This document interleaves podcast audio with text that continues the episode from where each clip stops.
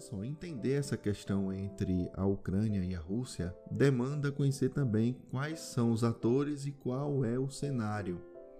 Daí então você consegue entender qual é a peça. Né? Não estou dizendo que isso seja uma grande encenação, mas na verdade precisa se conhecer os atores e depois a gente parte para o roteiro, né? para os possíveis desdobramentos. Infelizmente, a mídia ela tem esse papel de inflamar realmente a situação. Não creio, né, que os presidentes, né, que os dirigentes dos países levem em consideração essas agências de notícias, mas para todos os efeitos, eles conseguem causar um impacto, porque causa o pânico, né? Causa o pavor. E aí uma série de coisas que poderiam ser feitas são é, pausadas, ficam estacionadas e outras que poderiam embrionariamente ali estar tá surgindo, elas acabam sendo às vezes abortadas, né? Então estou falando aí de investimentos, estou falando aí de coisas que são relacionadas ao mercado. E aí, para entender quais são esses atores, né? Primeiro é necessário entender o contexto geral e aí vale a pena falar um pouco sobre o que é a Ucrânia e o que é a Rússia num contexto no qual a gente já sabe, por exemplo, que uma parte da Ucrânia, chamada Crimeia, ela foi anexada pela Rússia, né? Como Hitler fez certa vez com outras regiões ali na Europa, começou ali, né? Trazendo esse conflito, trazendo essa indexação e a coisa só piorou, né? Então a Rússia faz isso com a Crimeia, mas existe um precedente que eu não sei ao certo se favoreceria a Rússia, mas que é o seguinte: a, a Crimeia sempre foi uma região disputada, isso desde tempos mais antigos. Então, várias invasões já aconteceram ali e parece que aquele povo, aquele povo não se consolidou necessariamente. Existe ali um, existia, né, um povo ali mais consolidado, só que daí então, né, com o passar do tempo, tornou-se, né, o que a gente percebe como Crimeia. Mas foi um processo muito demorado. E quando na modernidade, né, surgiu a questão da União Soviética, antes disso, né, com a queda do czar, passa por aquela história e novamente a Crimeia se vê em maus lençóis, né, defendendo uma posição que era antagônica ao, ao Exército Vermelho. Vamos colocar assim, para resumir realmente, né, de uma maneira muito sintética toda essa história. E aí, essa região a gente já está começando a dar entrega da modernidade e ela passa a pertencer à, à Rússia, né, enquanto, enquanto ali tudo já se fechava no bloco da União Soviética. Então a Crimeia passa a pertencer à Rússia e em algum momento a Rússia é, transfere a Crimeia para a Ucrânia, que também faz parte, né, fazia parte da, da União Soviética. Só que aí, com a extinção da União Soviética, essa situação de lá para cá é, não tem ficado tão interessante. E aí, o que aconteceu? Hoje, o estado né, consolidado da situação é que a Crimeia agora é de fato é, uma área russa, mas que de direito seria da Ucrânia. Então, Ucrânia e Rússia ainda possuem as suas disputas. E aí vem a outra questão, né?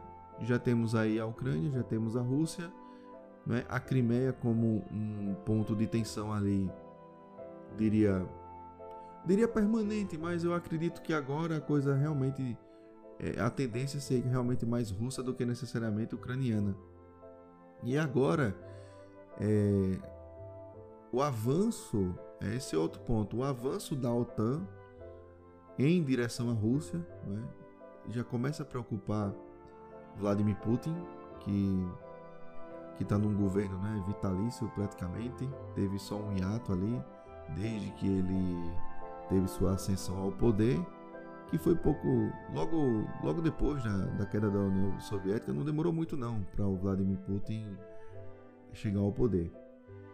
E de lá para cá, a OTAN também vem conquistando seus territórios. Eles, né, a OTAN é uma é uma, organiza uma organização baseada num tratado e os países membros eles têm essa esse dever militar, não é? É um clube militar praticamente de defesa mútua. E aí o que acontece? A OTAN ela começa a avançar, como eu disse, em direção à Rússia. A Rússia se vê isolada, se vê ameaçada e daí parte para uma investida em termos, como é que eu posso dizer? Em termos de tentar forçar uma situação na qual agora ela se coloque como determinante para, por exemplo, é, a entrada ou não da Ucrânia na OTAN. Isso implicaria muitas questões contrárias à Rússia. Né? Então, temos aí um ponto muito, muito interessante. Quer dizer, a Ucrânia fazendo parte da OTAN, ela se compromete com os membros. E aí nós temos os Estados Unidos, que é o seu principal membro idealizador e patrono, e vamos colocar isso tudo. É, na verdade, ele encabeça, a ONU é encabeçada pelos Estados Unidos e a Europa termina sendo aí uma coadjuvante, né? mas não seria bem isso, tá? Seria muito leviano colocar nesses termos. E a OTAN, ela tem peculiaridades hoje que são do desgaste. E aí, antes de abordar isso, eu acho que é interessante só concluir essa etapa é, para ficar nítido, né? Então, quer dizer, se a Ucrânia passa a fazer parte da OTAN, é, é basicamente toda a OTAN fica encostada na Rússia.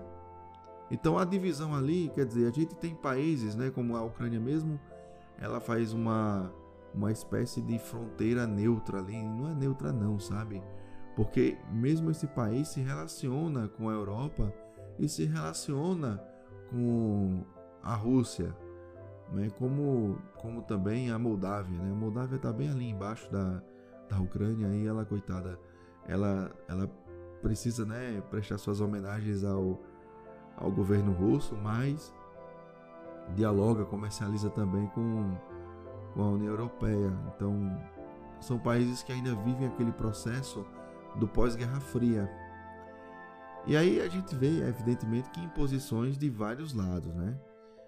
E aí, só para que a gente possa entender que a OTAN, ela hoje tem graves problemas de estrutura, é que é o seguinte: é, a França, que é um país, salvo engano, é um dos fundadores né, da OTAN, junto com a Grécia, eles formam um tratado novo, isso é coisa recente, do ano passado, contra outro membro da OTAN.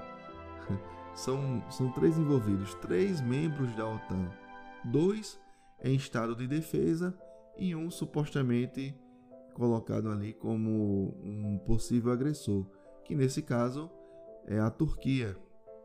Existem inúmeras controvérsias a respeito da Turquia, a relação da Turquia com os franceses. Parece que é uma coisa realmente passional, pessoal, é, de outras épocas e que a coisa, na verdade, é, termina é, tomando proporções que sai do controle. Mas eu acho que, na verdade, a OTAN ela começa a ser enfraquecida por conta dessas relações engessadas e principalmente pelos interesses norte-americanos que assim termina engolindo a própria Europa. E aí a gente vai trazer uma situação que me parece, independentemente do que a mídia coloca, não é? A mídia coloca às vezes cada cada coisa, não é? Ah, o próprio presidente da Ucrânia, ele ele falou alguma coisa recentemente a respeito da, da mídia ocidental gerar um estado de pânico, e esse estado de pânico faz com que os investidores, né, que têm ali suas, é, suas pretensões na Ucrânia, se afastem. E realmente, como é que você vai querer investir? Como é que você vai fazer turismo? Como é que você vai fazer qualquer coisa numa, numa nação que está para ser invadida? Então, isso gera um medo, realmente, um pavor, um pânico E ele coloca isso meio, deixa isso muito bem claro. Então, e a todo momento também Vladimir Putin, através dos seus é, seus agentes de Estado, né, sejam é, diplomatas, enfim, eles trazem a informação de que não haveria e não haverá guerra por parte da Rússia. Alguns até disseram, olha, é mais fácil a Ucrânia é, querer invadir a Rússia, né, tentar alguma coisa com a Rússia, do que a Rússia contra a Ucrânia. Em termos militares, né, existem sempre aquelas pessoas, né, às vezes até mesmo militares, né, na reserva tal, que contribuem bastante com informações a respeito de contingente. E a Ucrânia, assim, né? Convenhamos, está aquém da Rússia. A Ucrânia sozinha está aquém da Rússia, mas a Ucrânia com apoio não, né? Principalmente se fosse o apoio da OTAN. Então é por isso que a Ucrânia começa a ganhar, ganharia mais peso se ela tivesse dentro da OTAN. Mas repare só como é que as coisas funcionam. As coisas não são claras assim como eu estava falando, né, existe esse problema da França e, e, e, da Grécia com relação à Turquia. Mas olha outra coisa interessante, né? A Alemanha, ela é membro da OTAN. Inclusive a Alemanha e a França estão fazendo o intermédio nessa situação da Ucrânia e Rússia. E aí o que, é que acontece? Existe uma relação já da Alemanha firmada com a Rússia com relação a transmissão de energia, no caso é o gás. Ela, ele tem um, um duto, né, um gasoduto que passa ali pelo, pelo Mar Báltico, né, vem da Rússia, passa ali por cima é, e chega na Alemanha. E aí isso daí é o, é o Nord Stream, Nord Stream. E eles fizeram agora o Nord Stream 2, e esse gasoduto não está ativado porque ainda não se definiu a operação, né? E isso daí está tudo sendo, é, de certa forma, embargado por interesses norte-americanos. Os Estados Unidos já chegaram a oferecer à Europa, não sei em que altura e não sei exatamente como foi essa oferta, mas é aquela coisa que você sabe que aconteceu, né? Mas você não pode provar exatamente como aconteceu que foram. Aliás, eles, eles ofereceram a tecnologia da extração de gás é, do xisto, que é um tipo de, de, de, componente mineral, de alguma sedimentação, e que é muito oneroso, é muito caro. É como. Seria mais ou menos como tirar leite de pedra, mas não é bem assim. É, é, é viável até certa forma, mas mas num ato de muito desespero, tá? Então, o que acontece é os Estados Unidos ele perde o controle de certa forma quando as relações são muito mais nítidas, por exemplo, é, de um grande produtor de gás natural que seria a Rússia, que seria não, que é a Rússia, e a Alemanha, né, sua principal, vamos dizer assim, consumidora.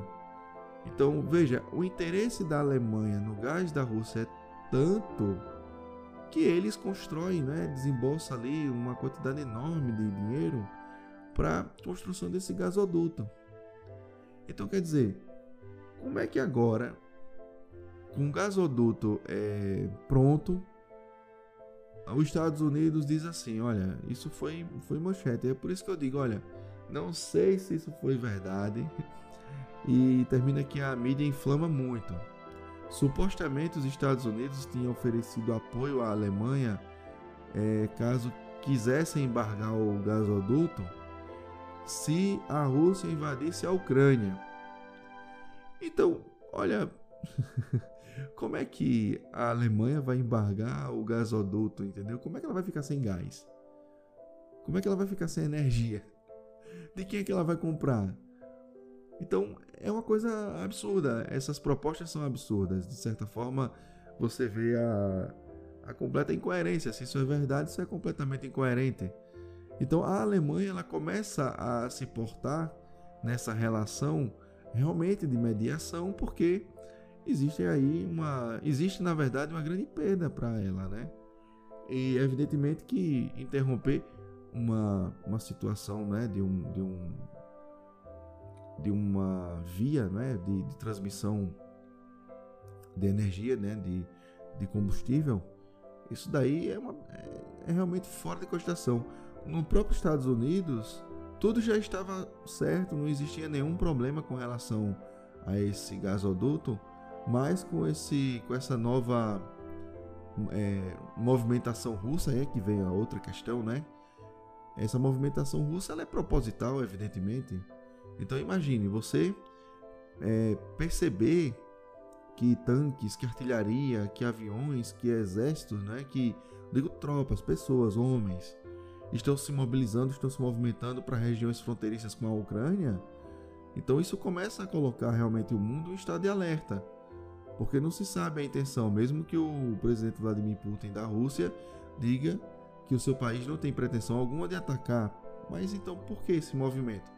Só que assim, nós estamos passando por, por momentos assim de expansão, de certa expansão não, mas de certa expansão sim, porque alguns países estão expandindo seus poderios, né? Vamos colocar assim. A gente pensa sempre na na marinha, né? No exército, aeronáutica, nesses termos, tá? Então, é, toda essa amostra, né? De, de exército, de, de contingente, é, enfim, de técnicas e tudo mais, ela tem se tornado cada vez mais constante, né? Kim Jong-un na Coreia do Norte estava lançando, né, projetos ali sobre o Japão, sem pegar no Japão, mas estava é, mandando lá seus foguetes, né, testando seus foguetes, seus lançadores na direção do Japão. Isso é uma coisa muito complicada. E não só isso, né? Nós temos movimentações de vários países nós temos ainda o Irã, que tem o seu projeto nuclear. Então a coisa, a coisa não é tão fácil assim. Essa com relação parece-me, parece-me, não é? Que essa questão do gás está pesando muito, sabe? Tá pesando muito. Salve, assim, tava tudo pronto para a coisa começar, mas as coisas é, foram de mal a pior recentemente. E esse desgaste que é notável, né? Quer dizer, agora é mais um país da OTAN que tem uma relação com um, não é o a Rússia, veja só. A Rússia não é inimiga da OTAN nesses termos não.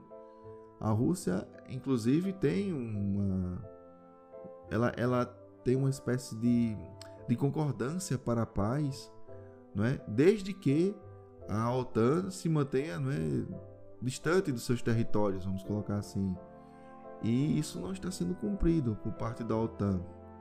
É verdade, né, que países querem fazer parte da OTAN por conta dos benefícios que tem é, do Ocidente. E isso também seria um grande problema da Rússia impedir esses benefícios, como ela impede. Mas assim, é uma via de mão dupla. Né? Da mesma forma que a Turquia não poderia comprar armamentos da Rússia, então Quer dizer, é uma relação que tende a se desgastar mesmo, sem sombra de dúvida. Então, assim, o que resta agora, né? O que resta agora é, por exemplo, tem coisas que realmente são, são preocupantes, né? A mídia tem esse livre acesso e a gente percebe que, na verdade, é, existem muitas questões que são como jogos de cartas. Existem muitos, existem muitos blefs ali. Mas, diante de uma circunstância dessa, é, é um pouco complicado, né? Quer dizer, qualquer movimentação russa, na verdade, desencadearia uma, uma guerra de proporções mundiais, com certeza. Não tem como, porque países teriam a, a tendência a aproveitar o momento, né? A China mesmo, supostamente, já se colocou a favor é, de dar o suporte à Rússia então imagina agora a China se, se movendo, né? Para ajudar a Rússia, que militarmente já é forte, a, Rússia, a China também. Então isso gera uma. Isso gera um problema grave. O Japão é o primeiro que, que passa mal, né? Os Estados Unidos vai ter que se dividir em dois, porque ele vai ter que atuar no Pacífico e no Atlântico. Então quer dizer, é uma situação extremamente complicada. Não é viável para o mundo, o mundo pararia né? A pandemia ainda não acabou e isso daí só traria um cenário realmente caótico. Então por isso que né, os, os jornalistas do Armagedon Eles adoram essas coisas, porque é, notícia que vende, né? É notícia que atrai o leitor, é, gera movimentação na, nos sites, as TVs ficam ligadas por mais tempo naqueles canais de noticiário, né? Então a coisa, a coisa tende a, a, pela mídia, né? Tende a ser assim, dessa forma. Mas quando a gente vai fazer uma análise rápida, né? Isso daqui é. Não, não consigo nem explorar 1% da questão. Né? Vamos, vamos ser. Vamos ser humildes nesse sentido, porque na verdade aqui é realmente uma coisa bem descontraída, só com algumas informações que foram possíveis checar de fato, né? E parece-me, como eu estava falando, que toda essa questão está se baseando em alguns desdobramentos é, mercantis, né? E sobretudo nessa forma de essa nova forma de aquisição, quer dizer, é a, é a nova velha forma de aquisição, né, de, de combustível por parte da Alemanha que desagradou os Estados Unidos. A verdade é essa. Os Estados Unidos também nesse ano vai passar por um processo eleitoral, não para o presidente, mas para o seu Congresso isso também assusta o presidente que está com a sua, a sua popularidade um pouco em baixa.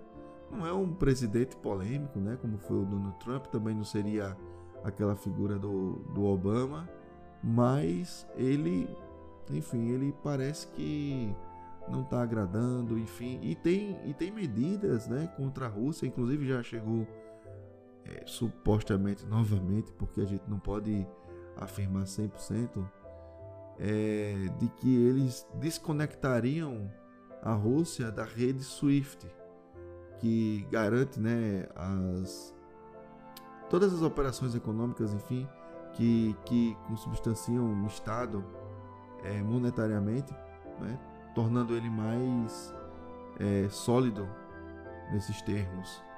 Então desligaria né, a, a Rússia. Isso, isso é uma catástrofe, outra catástrofe, né? Então, assim, o cenário que se desenha é, é de um país que está desesperado é, por posses, né, por, por mercado.